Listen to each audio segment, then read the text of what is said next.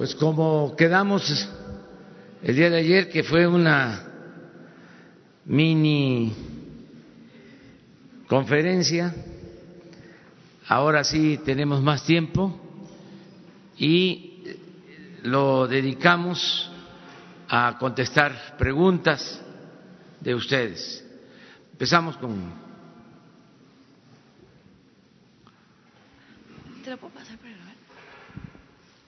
Hola, muy buenos días. Yo soy Juncal Solano y represento el medio de comunicación El Charro Político, un canal. Actualmente soy estudiante de Derecho. Muy buenos días, presidente, y gracias por la palabra. El día de hoy me encuentro aquí para preguntar lo siguiente. Soy estudiante y, señor presidente, considero que es importante saber, eh, los estudiantes estamos eh, preocupados, los que acudimos a universidades públicas, porque sabemos que también existe corrupción. Queremos saber si eh, dentro de estas actividades, eh, dentro de estas eh, acciones que ustedes piensan llevar a cabo, se encuentra contemplado acabar con ese casicazgo, con ese esos dueños de las universidades públicas, porque si bien es cierto, se dice que son públicas, la realidad es que sabemos que sí hay personas que se han adueñado y los estudiantes no sabemos eh, qué pasa realmente con esos recursos, a dónde llegan. Un ejemplo claro puedo decir, a veces queremos irnos al extranjero y nos dicen no hay recursos, pero vemos a los rectores de las universidades ganando, ganando bien, eh, gastando en publicidad. Entonces, esa sería mi pregunta. Si dentro de estas actividades, eh, con el objetivo de acabar la corrupción, que yo sé que es el eje principal de este gobierno y de lo cual estoy muy, muy eh, entusiasmada, se encuentra contemplado el hecho de acabar con la corrupción que existe en estas universidades públicas. Un ejemplo también podría decir, hoy en día las universidades públicas se han convertido en un lavadero de dinero. Un ejemplo por citar, eh, acaba de salir una nota en relación a la Universidad de Hidalgo. En la UNAM también se reportan basureros fifís de 19 mil pesos, donde no sabemos eh, realmente eh, ¿Por qué se gasta en eso teniendo tantas necesidades los jóvenes? Es todo, señor presidente. Sí, hemos hablado de que tenemos todos que limpiar al país de corrupción y es el gobierno y son los sindicatos, las organizaciones sociales, civiles, empresariales, las universidades, que no haya corrupción y que eh, prevalezca la transparencia. Todo esto lo tenemos que hacer con la participación de todas y de todos y al mismo tiempo siendo respetuosos de las autonomías que no pueden significar eh, cotos de poder, no pueden ser islas eh, dominadas por caciques, trátese de un sindicato, de una universidad o de cualquier organización gubernamental, aunque sea autónoma, al final de cuentas, em, todos tenemos la obligación de informar. ¿Habrá auditorías para las universidades? Estamos eh, buscando un mecanismo em, de común acuerdo con las universidades, porque conviene la transparencia sin que se interprete de que es una injerencia del gobierno y una violación a las autonomías.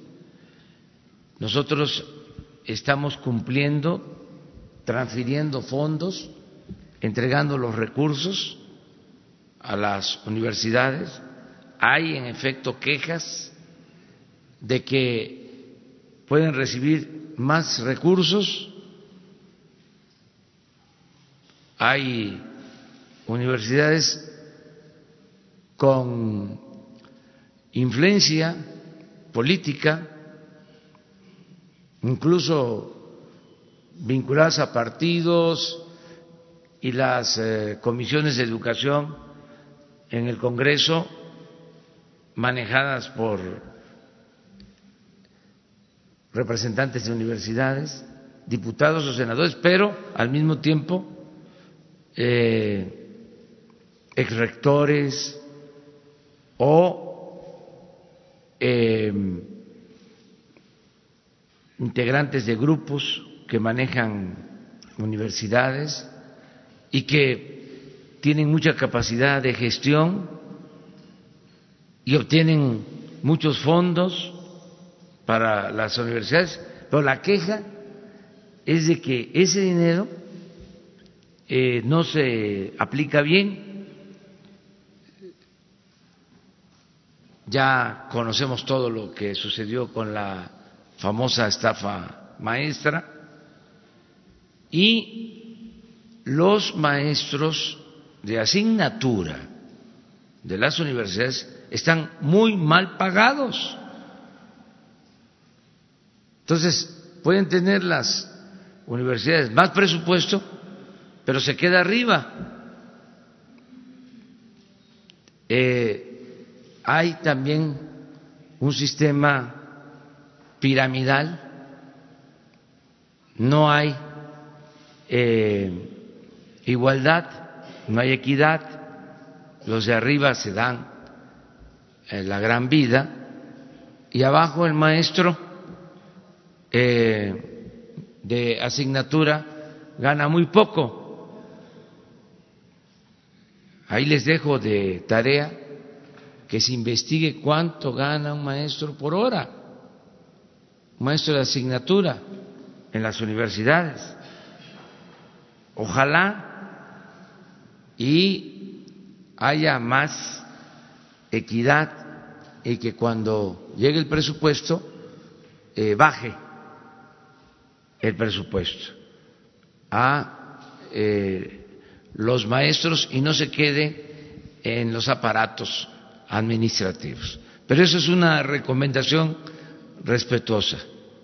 Eh, siempre vamos a ser respetuosos de las autonomías, pero todos tenemos derecho a opinar a dar a conocer nuestros puntos de vista. Hoy, por ejemplo, tratamos en la reunión de seguridad. Lo que sucede en algunos juzgados del Poder Judicial sin eh, dejar de reconocer la autonomía del Poder Judicial, pero se detienen eh, a presuntos delincuentes y tardan tres días, cinco días y quedan libres. Y el, argumento o la excusa es de que no están bien integradas las averiguaciones que no se cumplió con el debido proceso y que esto da pie para que un juez deje en libertad a un presunto delincuente, que salen hasta riéndose, hasta festejando, burlándose de la autoridad. Entonces, este asunto lo vamos a tratar eh, transparentándolo. Vamos a hablar, desde luego, con eh, ministros de la Corte, con el presidente de la Corte, de manera muy respetuosa sobre estos casos. Vamos a darles seguimiento y también los vamos a dar a conocer para que los ciudadanos sepan del comportamiento de servidores públicos, porque un juez es un servidor público, un ministerio público lo mismo, el presidente de la República es un servidor público, todos tenemos que eh, hacernos cargo de nuestros actos, ser responsables de nuestros actos. Entonces, esto se va a ir atendiendo, porque de esta manera vamos limpiando. Si no todo queda en el anonimato, no se sabe nada. Por eso también fue muy importante el que se considere delito grave el robo de combustible y sobre todo hechos de corrupción. Ya pronto se les va a informar a ustedes cómo van a quedar las reformas constitucionales para convertir en delito grave hechos de corrupción.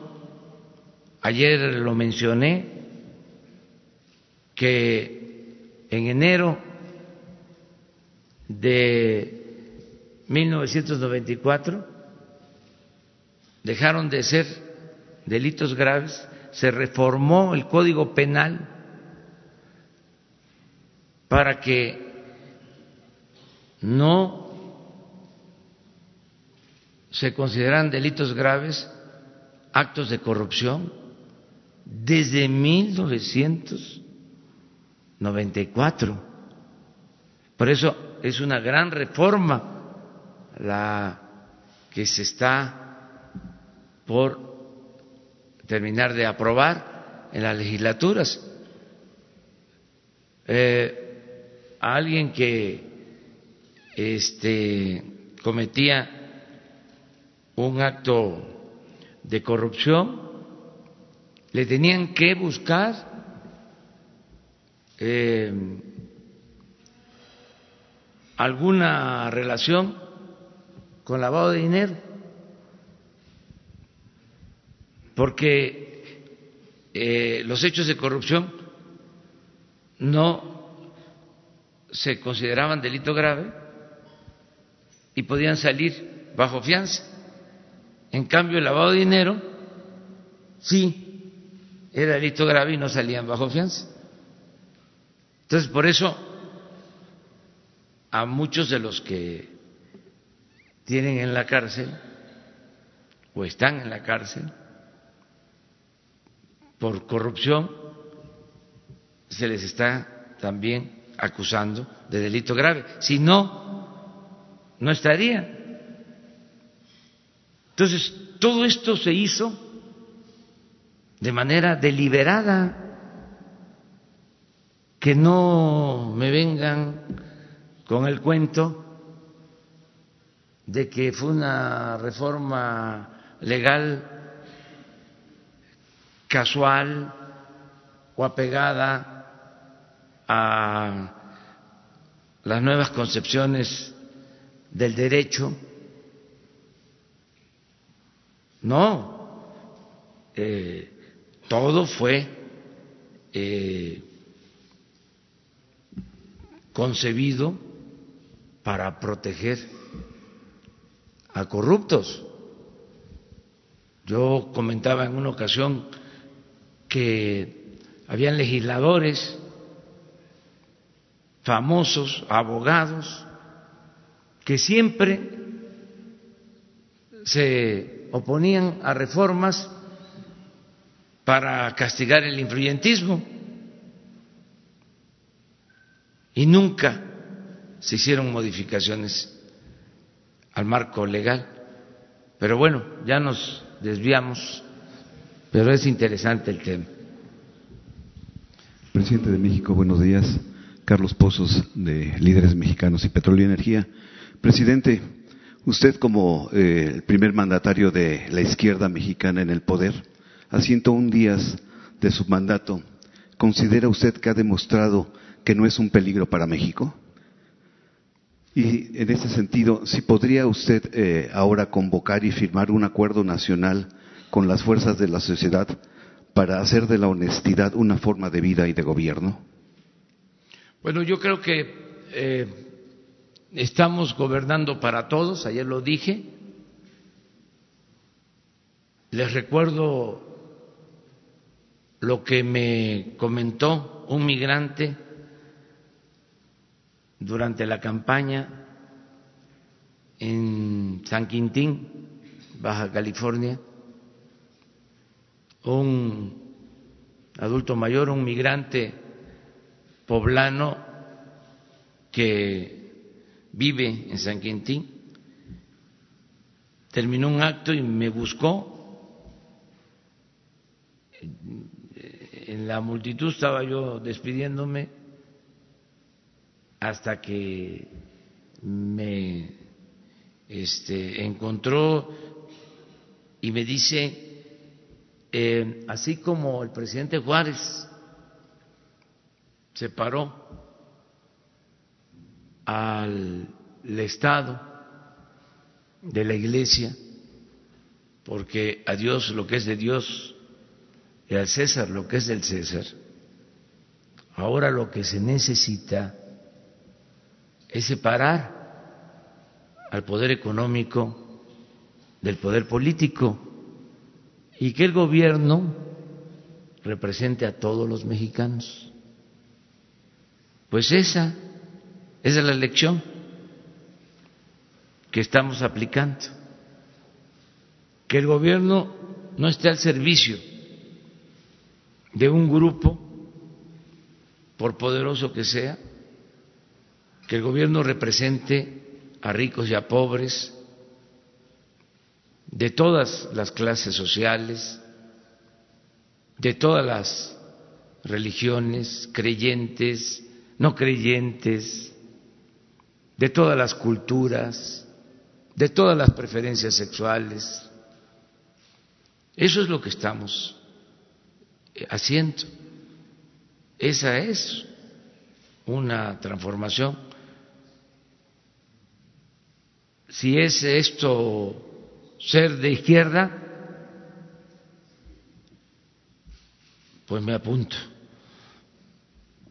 Pero considero que esa es nuestra responsabilidad y sí convoco a todos los mexicanos. No es la primera vez, es reiterar que debemos todos poner por delante la honestidad como forma de vida y como forma de gobierno.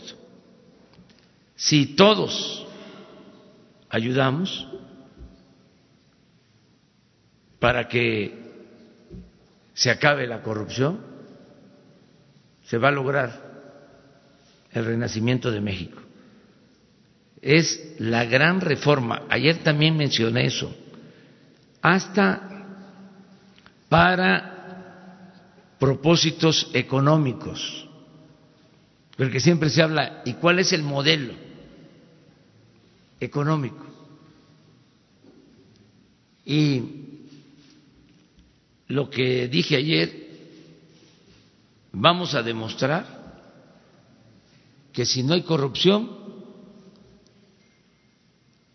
hay crecimiento económico el modelo que se está llevando a la práctica con el nuevo gobierno va a dar resultados en México y va a ser ejemplo mundial porque toma como punto de partida el acabar con la corrupción, el que haya honestidad, con el agregado de la austeridad republicana. Porque ningún modelo económico funciona con corrupción. Esa es la enseñanza mayor. Si hay corrupción, no hay crecimiento, ni siquiera crecimiento, mucho menos desarrollo. Entonces, lo que vamos a demostrar es que sin corrupción se pueden liberar muchos fondos para el desarrollo, puede haber bienestar y puede haber paz y tranquilidad. Una segunda pregunta, presidente. Ante la ola de críticas en contra de las conferencias de prensa llamadas mañaneras, ¿qué autoevaluación hace usted como presidente en ejercicio y a este ejercicio periodístico? Bueno, ya les agradecí ayer y pues este no tenemos por qué tener la piel tan delgada tan sensible, hay que em, aceptar las críticas, los cuestionamientos y al mismo tiempo también saber que mucha gente está pendiente de estas conferencias muchos, pero no voy a presumir. Este y es por ustedes y por nosotros, es por los que nos reunimos aquí a tratar estos temas. Tenemos ventajas. Ustedes, porque pueden preguntar, abiertamente, sin censura. Yo tengo la ventaja de que, como soy presidente, cuento con bastante información. Siempre eh, tengo eh, cosas que decir. No son lugares comunes refritos, siempre hay algo este nuevo. Sí me repito, pero este no tanto. Me tengo que repetir porque tengo que estar reafirmando ciertos eh, criterios y principios.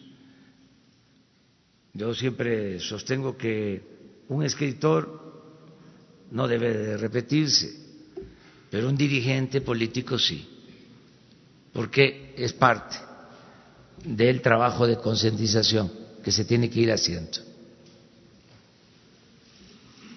Los dos. Presidente, buenos días. Misael Zavala del Universal. Eh, hoy en la portada del periódico El Universal llevamos una información de que, según la Secretaría del Bienestar, eh, van a desaparecer bueno, desapareció el presupuesto para 5.000 comedores comunitarios que antes eran de la sede Sol, ahora Secretaría de Bienestar, y que formaban parte de la Cruzada Nacional contra el Hambre. Eh, si desaparece este presupuesto, eran más de 3.000 millones de pesos para eh, los comedores comunitarios. Y además, eh, la semana pasada, bueno, esta semana se dio a conocer eh, la desaparición de un autobús que viajaba hacia Reynosa, en Tamaulipas. ¿Qué información le han proporcionado por parte de la Secretaría de Seguridad Pública? El gobernador Cabeza de Vaca ayer decía que ese autobús iba custodiado por la Policía Federal, pero el secretario Durazo dice que no. ¿Qué pasa con este caso? Gracias. Bueno, acerca de los programas sociales está haciendo una revisión tenemos pendiente el informe que vamos a presentar sobre la corrupción que prevalecía en la Secretaría de Desarrollo Social, con programas supuestamente dirigidos a la gente que no llegaban o que los recursos no llegaban completos. Vamos a informar sobre todo esto.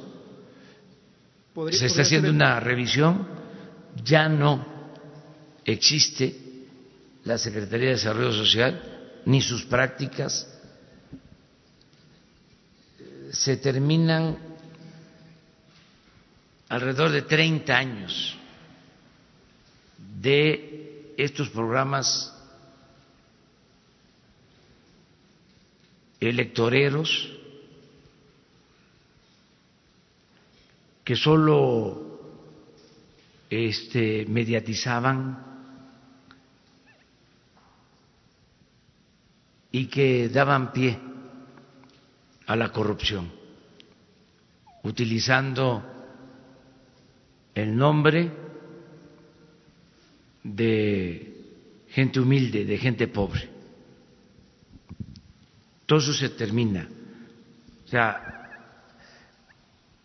era primero hasta no sé qué me da pronunciar la palabra porque fueron de las cosas que hicieron también, plagiaron términos, conceptos eh, que se utilizaban en la lucha social, pero primero era solidaridad, luego, no sé, oportunidades, luego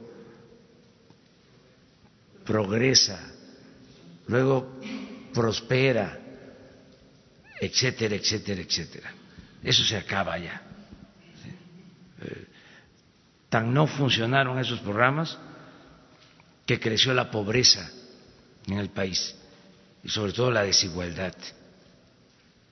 Entonces todo eso se termina.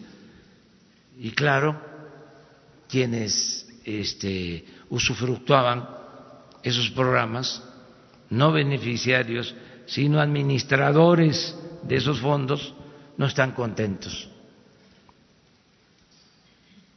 Entonces, se está haciendo este, una limpia y vamos a presentarles a ustedes cómo en los últimos tiempos se manipulaban los programas sociales. Porque cuando se habla de eh, estancias infantiles, se habla de personas con discapacidad, comedores, se piensa de que eran programas muy buenos y que cómo van a desaparecer. Pues se va a demostrar de que habían cuando menos irregularidades y desviaciones y no se ayudaba realmente a la gente. Acerca de los migrantes sí tenemos información, estamos este, indagando este caso. Em, hoy lo tratamos en la mesa de seguridad. Eh, no hay eh, indicios de que haya sido custodiado el camión, no hay información por la Policía Federal y lo que queremos es eh, seguir investigando porque no queremos que se repitan casos lamentables, horrendos como los de San Fernando. Tenemos que cuidar a los migrantes y no dejarlos sin protección. Si se confirma que eran migrantes, eso sí. ¿Qué se supo hasta el domingo de esta desaparición? Ya pasaron varios días. Se tiene información desde hace algún tiempo y se está investigando Hoy se presentó un informe sobre este tema, por eso puedo contestarles. Siempre investigamos y estamos atentos, no ocultamos información.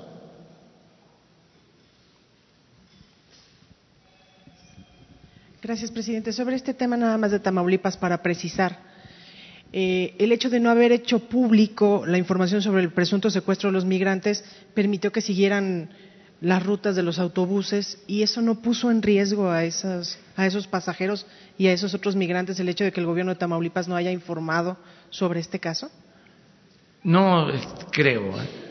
Este, siento que se está investigando para tener certeza, porque hay eh, hipótesis de que es una forma de introducirse al territorio estadounidense, que no es que desaparezcan, sino que eh,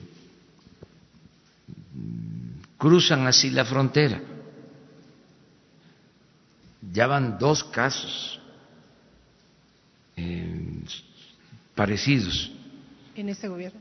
Sí, sí, por eso estamos investigando a fondo.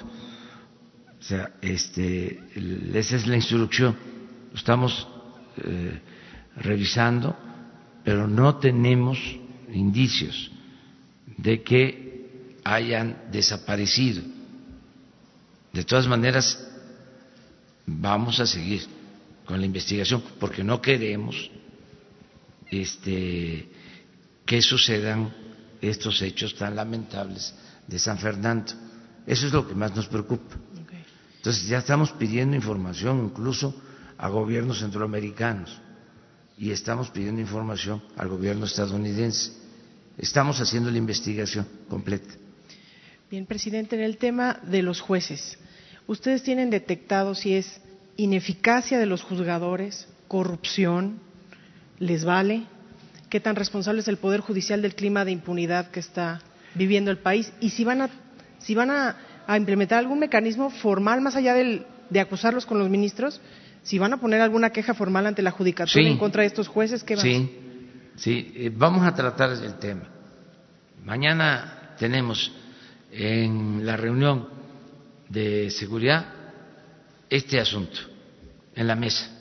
¿Pero va a haber alguna queja formal en contra de estos jueces? Sí, o sea, vamos a hablar con la Fiscalía General y con eh, el Poder Judicial. En muy buenos términos, con respeto a sus autonomías. Pero ellos eh, comprenden que son temas importantes, porque si nosotros ponemos a disposición de una autoridad, de eh, la Fiscalía, a un presunto delincuente o la Fiscalía hace lo propio y pone a disposición a un presunto delincuente eh, a un eh, juzgado y se le libera, entonces se tienen que buscar las causas. Si es eh, un problema técnico, de las fiscalías, porque también es hay Hay que atenderlo en el caso de la fiscalía. A ver, ¿cómo está la capacitación de ministerios públicos, de fiscales? ¿Por qué eh, están eh, incompletas o no sólidas las eh, consignaciones? ¿Qué está fallando? si es un asunto técnico si es por corrupción, también. No se pueden ocultar las cosas, ya no es lo mismo, se transparenta todo. ¿Qué es lo que venía sucediendo? Se detenía a alguien y a los tres, cuatro, cinco días se le liberaba. ¿Y quién lo liberaba? El juez. ¿Y quién es ese juez? Nadie sabía. Nadie este, sabía sobre qué juez. Y si ese juez ya había en otras ocasiones hecho lo mismo. O sea, jueces a modo, jueces al servicio de la delincuencia. Eso no. Porque si nos callamos, pues eh, nos convertimos en, en cómplices, pero no es cómplices, ¿cómo dicen los abogados? Encubridores encubridor. Presidente, encubridor. Y por último, preguntarle si en estos 100 días de gobierno ya tienen algún avance concreto en las indagatorias sobre la corrupción en el sector salud. Hoy se, se, publica un diagnóstico de la Secretaría de que en el sureste hay un desastre. Veremos a los responsables de este desastre en la cárcel. ¿Tienen ya más detalles sobre el asunto de la corrupción de los medicamentos, en la compra de medicamentos? Sí, pues lo que dimos a conocer. Hoy les vamos a dar a conocer este, lo de los proveedores y ayúdennos también a investigar, ¿no? O sea, es que imagínense si se compran alrededor de cuatro mil millones de dólares un poco más, de medicinas y de materiales de curación. Y un proveedor vende mil millones de dólares, ¿qué es eso? O sea, es mucho, ¿no?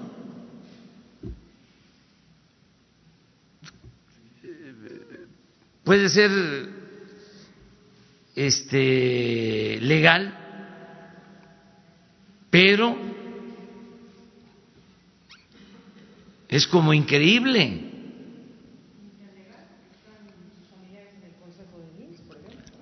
No, pero ese no. No, no, no, no, no, no, no. Eso que ustedes publican, porque estoy pendiente, ¿eh? no, no de lo que ustedes publican, de todos, lo que ustedes publican, o sea, es mi trabajo informarme este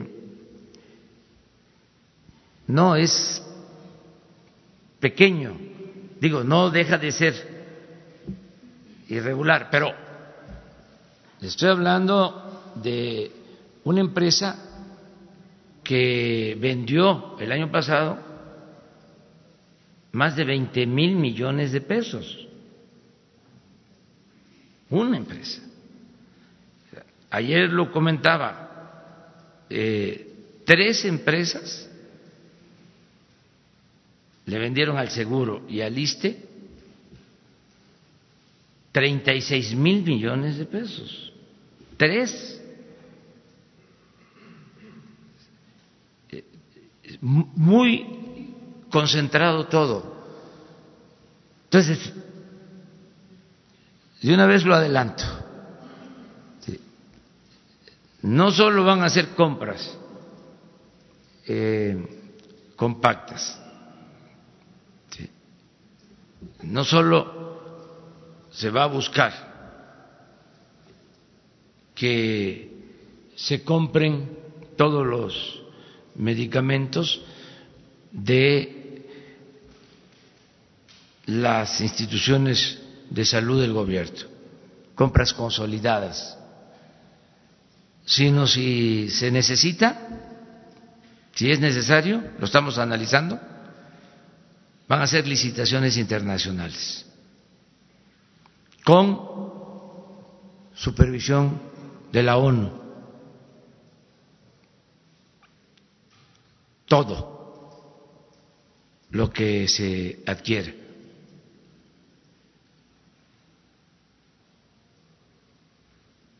Porque es este mucho lo que se pierde, se fuga eh, en todo lo que es el sector salud.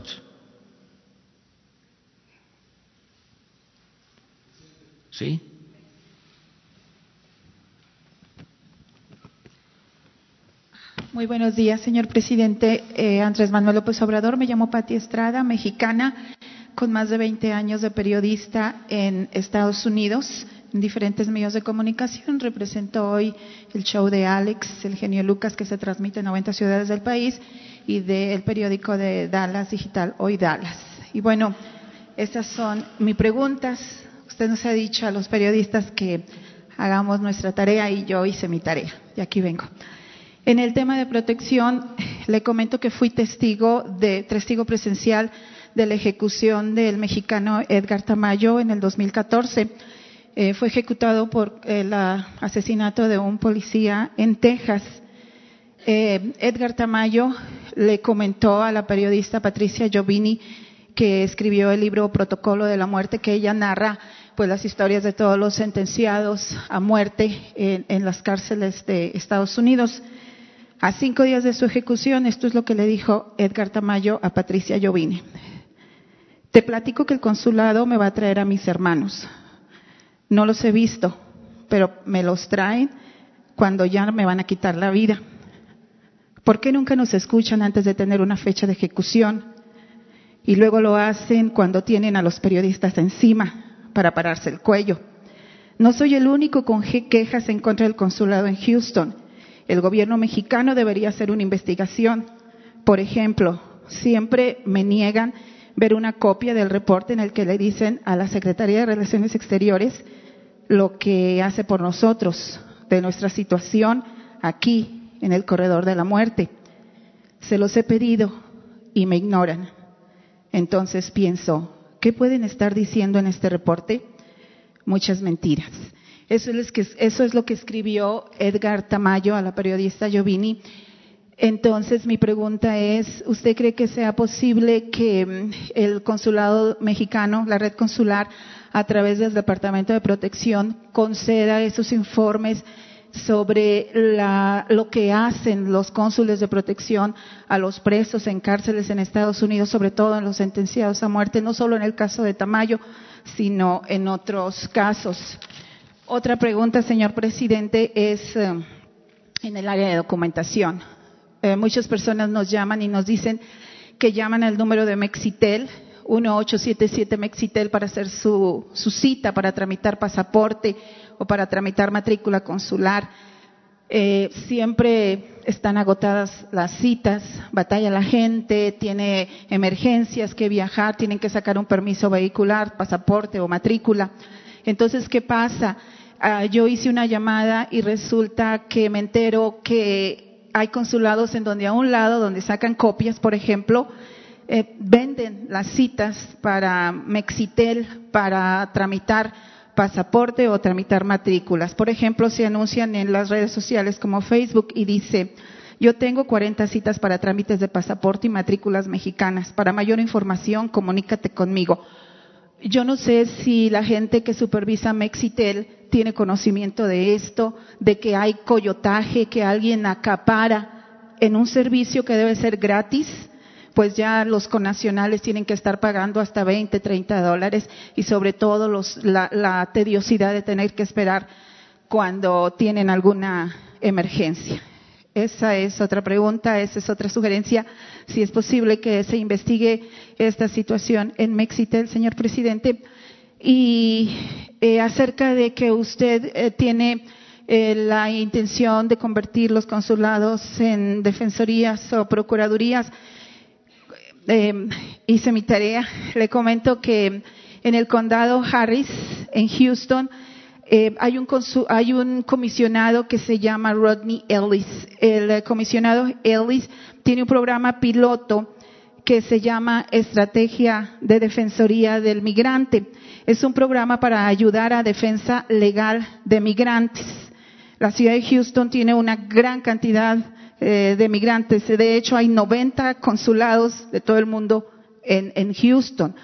Entonces, eh, esto se lo menciono por si le interesa eh, estudiar una coalición con este comisionado y ayudar en su plan que tiene de defensorías. Ahora bien, lo que hace el comisionado Ellis es para defensorías de migrantes en el tema de legal de cuestiones o delitos estatales o locales. Sin embargo, de ahí se podría proyectar a tema de defensoría en cuestiones federales como es el tema de migración y de una manera coordinar las acciones jurídicas de defensa del migrante con abogados mexicanos en este caso y con abogados estadounidenses para que formen esta coalición y se lleve a cabo eh, su propuesta de defensoría del migrante que sería muy oportuna. Le manda un saludo a la comunidad mexicana, señor presidente. Muy bien, este, tu preocupación por la defensa de los migrantes y que funcionen adecuadamente los consulados. En eso estamos. Eh, tu planteamiento eh, ha sido registrado, copiado y lo vamos a entregar yo personalmente al secretario de Relaciones Exteriores, a Marcelo Ebrat. Estamos eh, precisamente presentando al Senado eh, a los nuevos cónsules en Estados Unidos son 50 consulados y eh, queremos que eh, protejan a los mexicanos, a los 24 millones de mexicanos que viven, trabajan en Estados Unidos. Eh, estamos buscando también, por lo mismo, que los eh, consulados se conviertan, digo siempre, en una especie o algo parecido, matizo, para que los eh, formalistas no este, refuten diciendo que eso no es posible, pero eh, lo que queremos en eh, la práctica, en los hechos, es que los consulados sean como procuradurías de la defensa de nuestros paisanos migrantes. Ese es el enfoque que queremos darle y eh, lo vamos a seguir haciendo, defendiendo derechos humanos, eh, aunque se trate de sentenciados a muerte, nosotros tenemos la obligación política, moral, de atenderlos, de protegerlos, de defenderlos. Nosotros no estamos eh, a favor de la pena de muerte.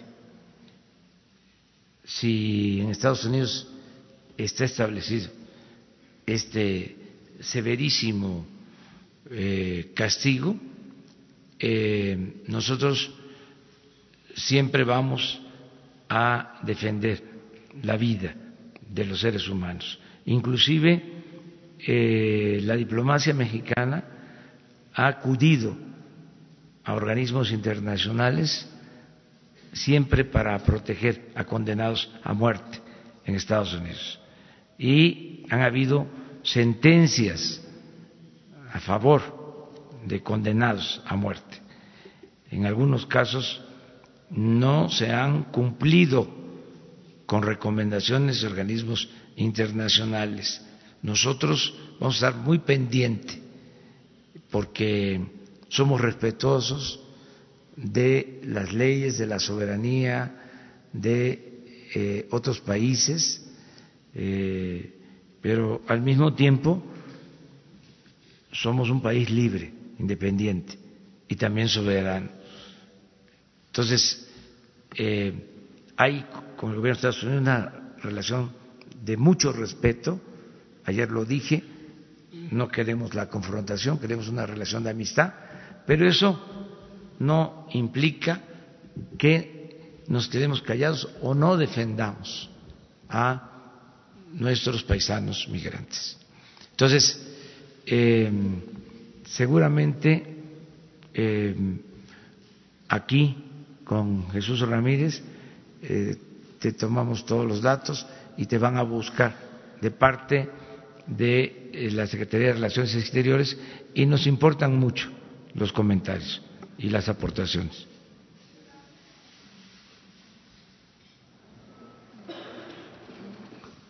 Ah, gracias, señor presidente. Buenos días. Carlos Montesinos de la Hoguera. Eh, hablando del tema de defensa de la vida, el domingo, después de su evento en Puebla, integrantes del Frente Nacional por la Familia comentaron que recibieron su apoyo, por lo menos de palabra, para impedir este, este, avances en leyes que permitan la interrupción del embarazo. Primero, si es verdad que esto sucedió, que sí les expresó su apoyo. Y segundo, ya usted mencionó que este tema y otros más controversiales serán llevados a consulta. Entonces, primero saber si, como ocurrió con el aeropuerto o como ocurrió con la termoeléctrica, usted también tomará, expresará este, su opinión antes de la consulta de acuerdo a lo que ocurre. Muchas gracias. Sí, miren, este, en este caso me reservo la opinión porque no quiero polemizar, no quiero tomar partido. Ya hablé de que represento a todos los mexicanos y a todos les debo respeto. Entonces, por lo pronto, este, no me meto eh, soy también dueño de mi silencio.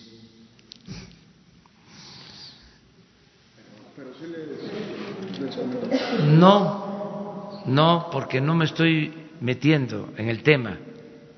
O sea, sencillamente eh, no opino sobre esto porque no quiero eh, contribuir a una eh, confrontación.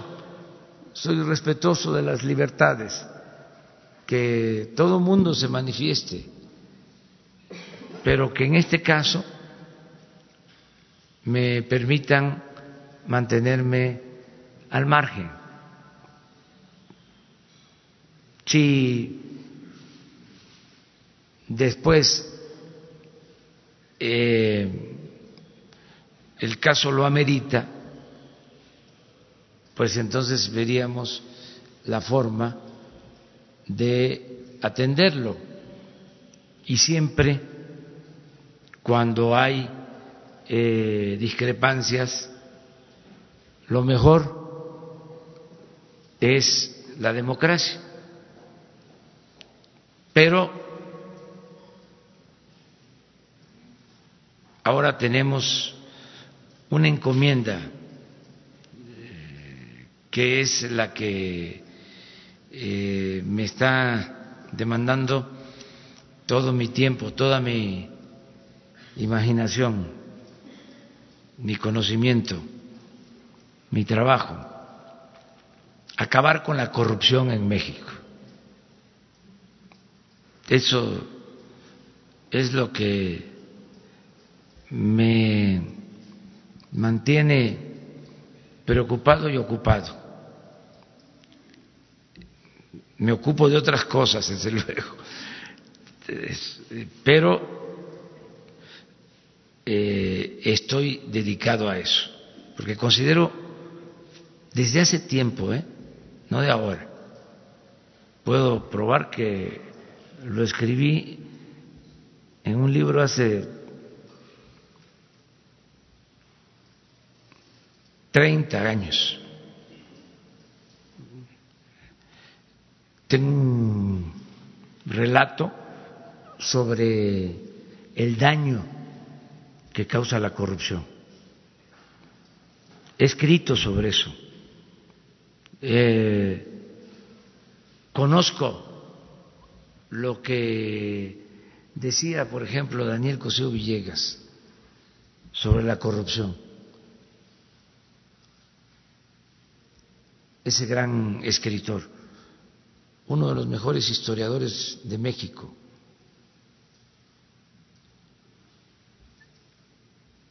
Decía, nada ha dañado más la vida pública de México que la, que la corrupción política. Decía una cosa interesantísima, decía, la corrupción política es la causa principal, la corrupción es la causa principal de la desigualdad.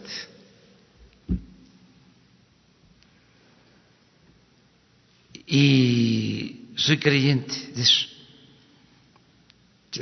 Y ahora que eh, la gente me dio su apoyo para estar aquí, eh, he reafirmado esa convicción. Nada ha dañado más a México que la deshonestidad de los gobernantes. Y esa es la causa principal de la pobreza, de la desigualdad, de la inseguridad, de la violencia. Por eso le tengo eh, toda la confianza a que si desterramos la corrupción, México va a resurgir. Por eso también no me puedo meter en muchos temas.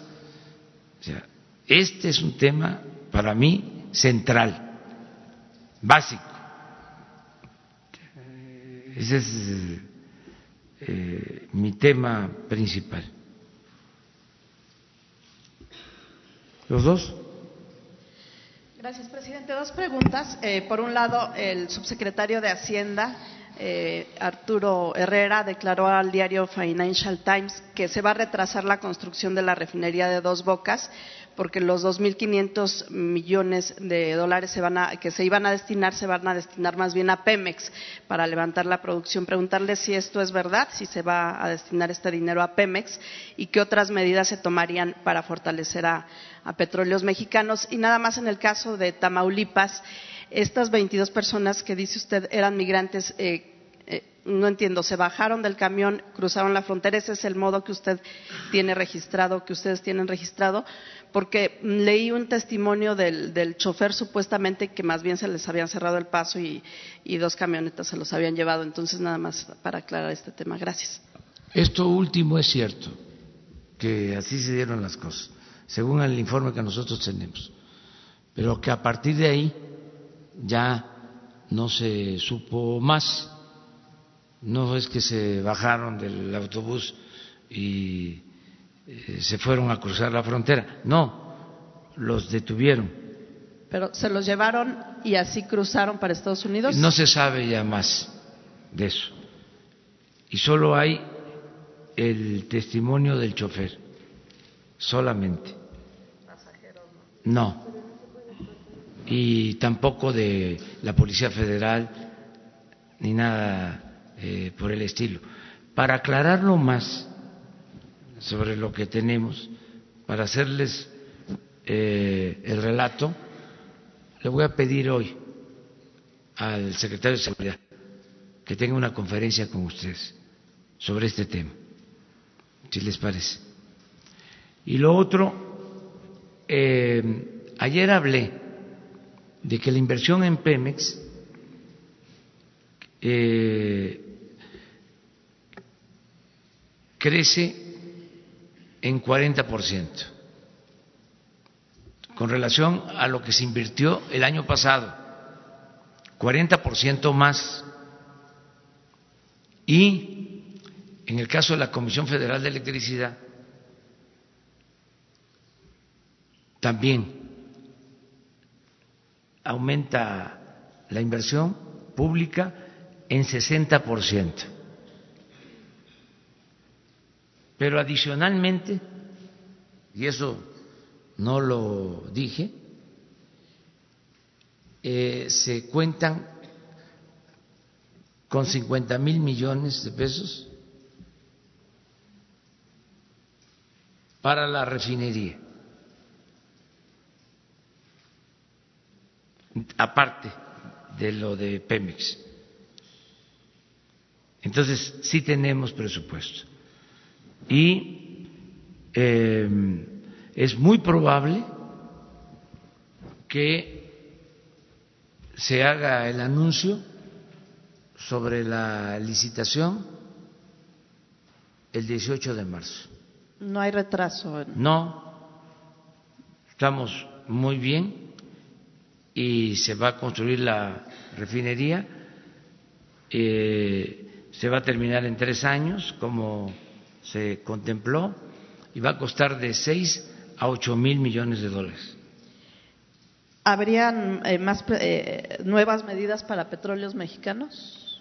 Sí, es que adicionales. Eh, tienen presupuesto suficiente, pero no solo hay presupuesto suficiente en Pemex, sino que nos va a rendir más porque se están logrando ahorros en las contrataciones de obra en Pemex, ahorros hasta del 30% en perforación de pozos y en servicios de mantenimiento. Vamos a hacer un informe el día 18 de marzo sobre la situación de Pemex. Gracias. Eh, buenos días, señor presidente Alejandro Lelo de la Rea. Sobre lo que comentaba de, los jueces, está el Consejo de la Judicatura Federal. El Consejo tiene siete integrantes. Este año renueva seis de los integrantes, tres, perdón, tres los propone o los designa la Corte dos el Senado de la República y uno usted. Eh, ¿Cuál sería el perfil y el encargo que le haría a ese eh, comisionado consejero de la Judicatura eh, el que usted propusiera para que precisamente tratara de controlar. El Consejo tiene atribuciones de nombramiento de jueces, de sanción, de eh, adscripción e incluso de remoción. ¿Cuál sería ese eh, encargo que le haría? La segunda pregunta, presidente. En el, el 28 de enero incautaron unas embarcaciones en dos bocas porque traían guachicol.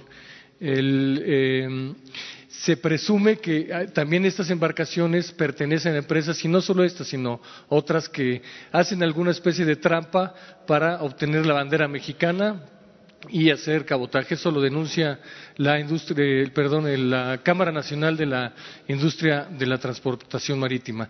Eh, esta bandera la entrega la Secretaría de Economía. ¿Qué haría usted para tratar de evitar que se haga esta trampa de que presuntamente empresas extranjeras utilicen empresas que conforman México para librar este impedimento legal. Y ya nada más si nos pudiera adelantar, sé que vienen 50 nombres por parte de eh, inteligencia financiera de empresas, funcionarios exfuncionarios y políticos vinculados a esta red de venta de medicamentos. ¿Nos podría adelantar algo? Gracias, presidente. Bueno, este, creo que el Consejo de la Judicatura es como el poder eh, judicial del poder judicial. Eh, es la instancia encargada de que no haya corrupción al interior del poder judicial. Si este consejo funciona bien, eh, se va a avanzar bastante. Todo esto lo digo con todo el respeto al Poder Judicial. Eh, creo también que el presidente de la Suprema Corte de Justicia es una gente recta, que eh, va a hacer todo por limpiar el Poder Judicial. Le tengo confianza. De modo que sí se va a avanzar. Lo que sucede eh, muchas veces es de que se puede limpiar una institución, un gobierno, un poder de arriba para abajo o de abajo hacia arriba. Yo soy eh, partidario en el caso del Poder Ejecutivo de que debe de limpiarse como se está haciendo de arriba para abajo, como se barren las escaleras. Pero lleva tiempo. Este, eh, limpiar la mugre lleva tiempo. Eh, hay que estar pendientes, por ejemplo, en el caso del Poder Ejecutivo, de que no haya reciclaje. Ayer me denunciaban que gente con malos antecedentes del gobierno que estaban en una secretaría pasaron a otra como si nada. Entonces todo esto pues lleva tiempo ir viendo quién es quién. Y ustedes nos han ayudado y nos van a seguir ayudando. Pues lo mismo en el Poder Judicial. O sea, eh, se puede dar tiempo para que en seis años hay una renovación en la Corte, en el Consejo de la Judicatura, pero ¿y los juzgados? ¿Sí? ¿Qué pasa con magistrados? ¿Qué pasa con jueces? O sea, es todo un proceso. Ahora, hay que iniciarlo y considero que lo mejor es no tolerar que no haya eh, impunidad, que haya transparencia de verdad, no el Instituto de la Transparencia, bueno, también, sino el que haya denuncia pública en medios de comunicación, en las redes sociales, eso ayuda mucho. Eh, que no se tolere, coloquialmente lo voy a decir, que todo el que sea corrupto sea lampareado.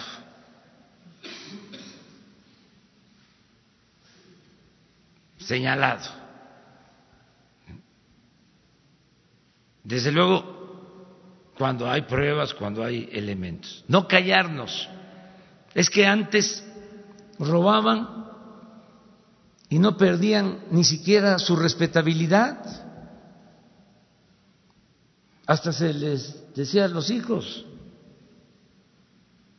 Estudia para cuando seas grande, seas como don fulano, un reverendo ladrón.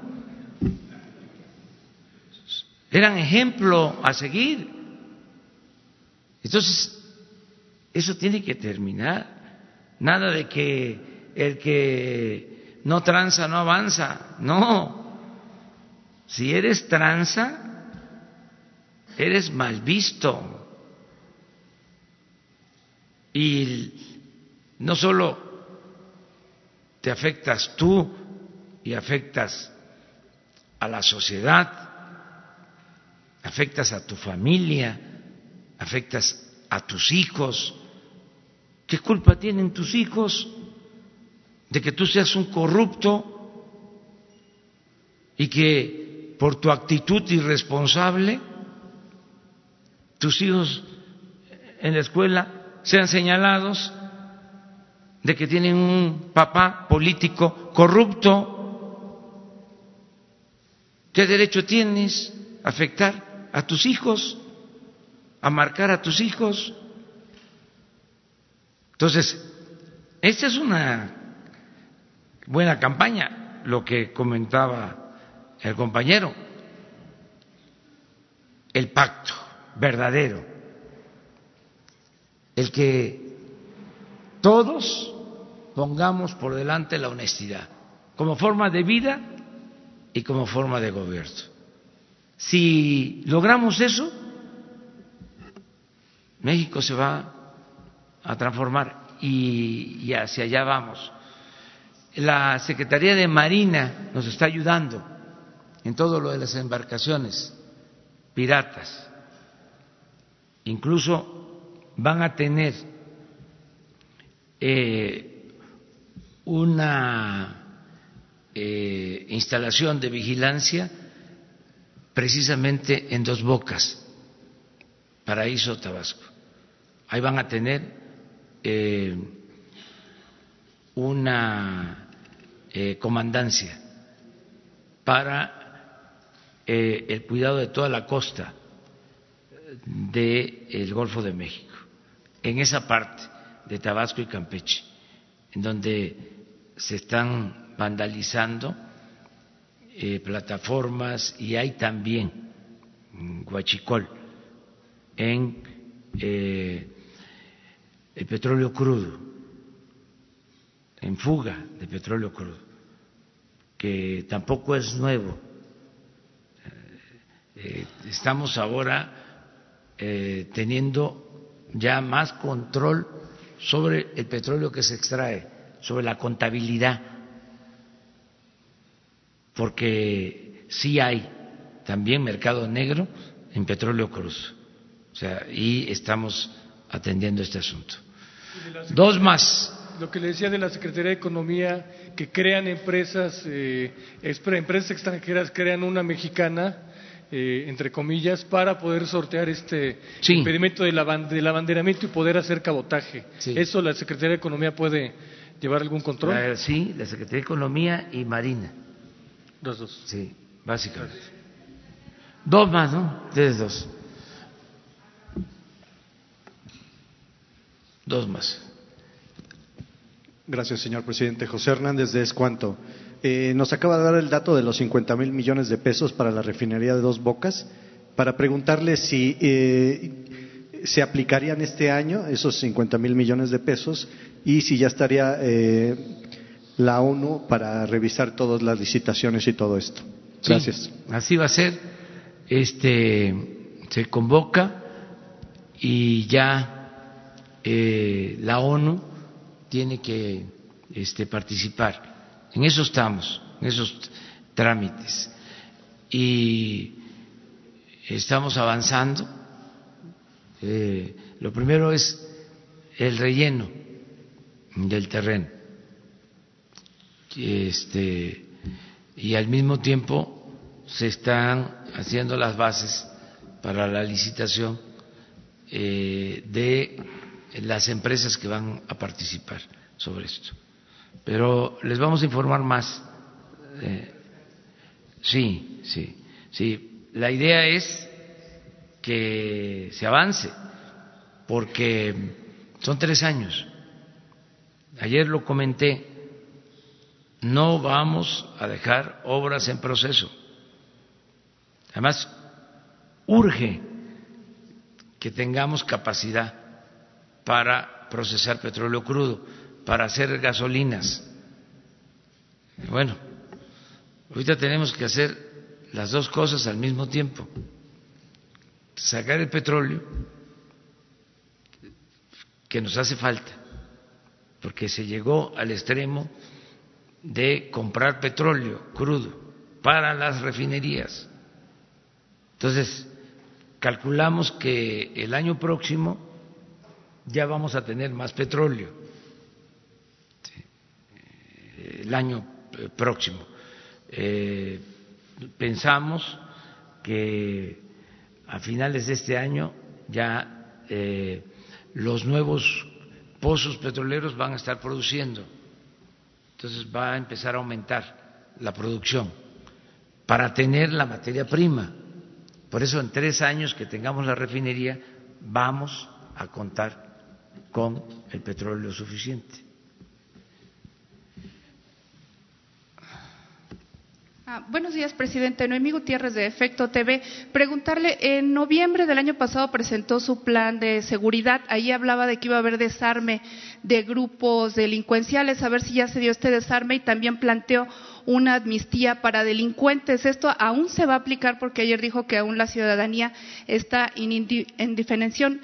Y también preguntarle el caso de Tamaulipas. Dijo que también hay dos casos más que tiene registrado el gobierno. ¿De cuántas personas estamos hablando de que pudieran haber estado en una situación similar? Gracias. Eh, hoy se los explica.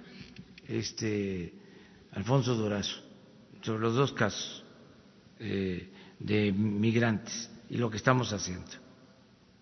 Este, ¿Qué otra cosa me preguntaste? Ah, sobre lo de la guardia. Es un proceso, miren. Primero, Era sobre el desarme de grupos delincuenciales. Sí, sí, Eso lo planteó el sí. año pasado y también de la amnistía acotada para sí, delincuentes. es un plan de seguridad. Este, pero lo primero es todo lo que tiene que ver con el empleo y el bienestar. El 80%, para mencionarlo en términos cuantitativos, de nuestra estrategia de seguridad pública se eh, basa en la prevención, es decir, en mejorar las condiciones de vida y de trabajo del pueblo, en que se rescate al campo, que haya eh, empleo, que haya bienestar, que se atienda a los jóvenes. Eso es lo más importante para garantizar la seguridad pública. Esa es la base. Y esa es también la gran diferencia con relación a la estrategia de los otros gobiernos. Sí, sí. Se los puedo explicar de manera muy sencilla. Es quitarles a los delincuentes la posibilidad de enganchar jóvenes.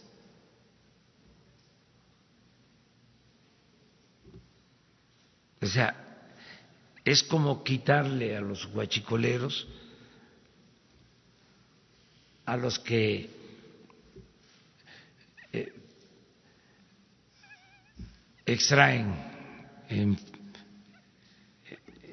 en tomas clandestinas combustible por necesidad. Espérenme. Eso primero. O sea, la paz y la tranquilidad son frutos de la justicia. Esa es la concepción. Muchos dicen, ah, sí, pero ¿qué se va a hacer? O sea, porque siempre se piensa, o es lo que nos metieron en la cabeza, de que la seguridad son policías, son soldados, son cárceles, son leyes severas, amenazas de mano dura. No, si el ser humano, lo dije ayer y lo repito, no es malo por naturaleza, son las circunstancias las que llevan a muchos a tomar el camino de las conductas antisociales. Entonces, ¿qué, qué es lo que hay que hacer primero? pues crear nuevas condiciones de justicia. Yo no podría eh, estar ordenando ninguna acción policíaca, ningún operativo eh, de uso de fuerza, si no estuviese yo atendiendo las demandas sociales. Eso sería una gran injusticia. Eso no es hacer un buen gobierno. Eso es inhumano. Eso es autoritarismo. Imagínense estos que permitían la corrupción, eh, abandonaron al pueblo y encima de eso el uso de la fuerza. ¿Cómo se va a masacrar a jóvenes que nunca tuvieron posibilidad de ser atendidos, nunca hubo oportunidad para que estudiaran, para que tuviesen trabajo? Y ya cuando toman el camino de las conductas antisociales, se les masacra. Eso no. Ese es el cambio. Bueno, 80% eso. El resto, sí, pues tener presencia, porque ayer hablaba, no había de parte del gobierno federal este, protección al ciudadano, porque se contaba con diez mil elementos. El ejército y la marina que decían, están en la calle y están haciendo funciones, tareas de seguridad pública. No, estaban realmente dedicados a operativos para combatir el narcotráfico, no en labores de seguridad pública eh, de manera estricta. Entonces, ¿qué se logró con lo de la Guardia? Pues ahora sí, el ejército, eh, la Marina, nos van a ayudar a garantizar la paz, la tranquilidad, a que haya seguridad pública. Ese fue un gran avance. Entonces, ese es el siguiente paso, tener presencia, ya no diez mil, sino poder tener ciento veinte mil elementos distribuidos en todo el país. Primero lo social, luego la presencia para garantizar la seguridad pública, que no haya homicidios, que no haya robos, que no haya secuestros. Luego, a ver, vamos a portarnos bien todos, este, no descartamos revisar lo de consumo de drogas. Antes de eso, porque no tarda, ya me urge iniciar la campaña de orientación a los jóvenes. Va a haber una campaña nacional en medios para eh, orientar a los jóvenes a que se le diga no al consumo de drogas eh, por el daño que ocasiona eh, porque si aumenta el consumo, eh, se nos complica más. Entonces, tenemos que eh, llevar a cabo una campaña hablando con los jóvenes. una vez que empiece esa campaña, vamos a dedicar más tiempo de la conferencia diaria a hablar con los jóvenes. O sea, porque este, a ver, eh, el porqué de la droga. ¿Cuál es la insatisfacción que se tiene para el consumo de la droga? O sea, ¿cómo le hacemos? Vamos a abrir el debate con ellos, con los jóvenes. ¿sí? ¿Qué se necesita? Eh, ¿Por qué eh, escaparse? con la droga, si saben el daño que se ocasiona.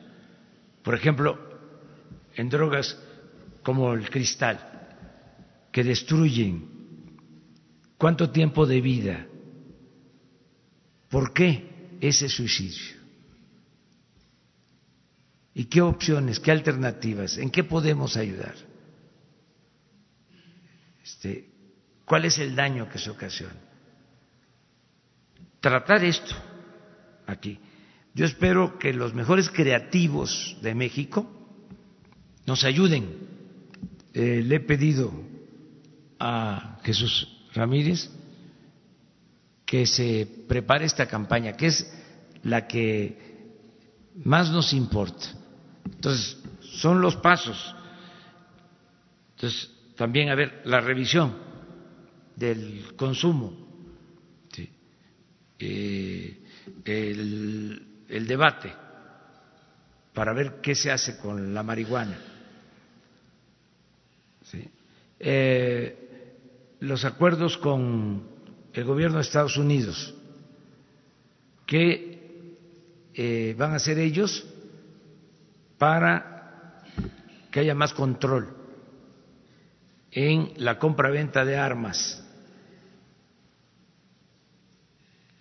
invitarlos si nosotros emprendemos este plan con los jóvenes de prevención, invitarlos a que hagan lo mismo, porque no solo es reducir el consumo aquí, también allá, porque si no baja el consumo en Estados Unidos, hay más tráfico. Eh, y la posibilidad de la amnistía.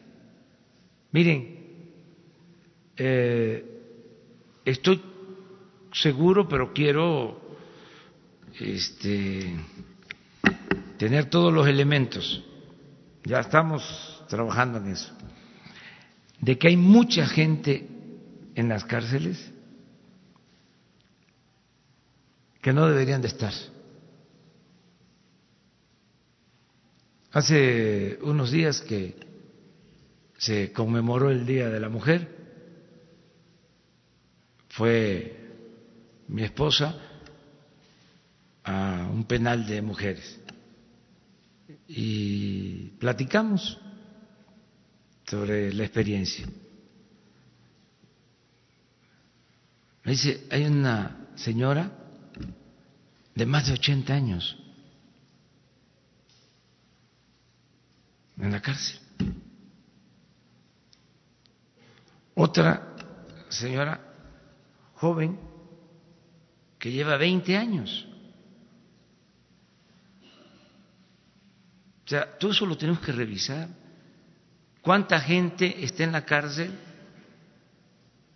y lleva tiempo sin sentencia? ¿Cuántos este, indígenas, campesinos, gente pobre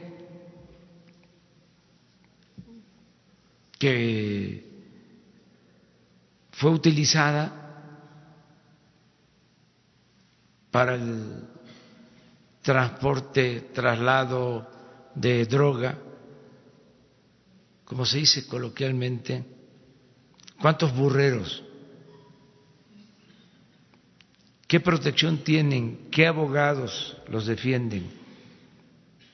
¿Cómo está la Defensoría de Oficio?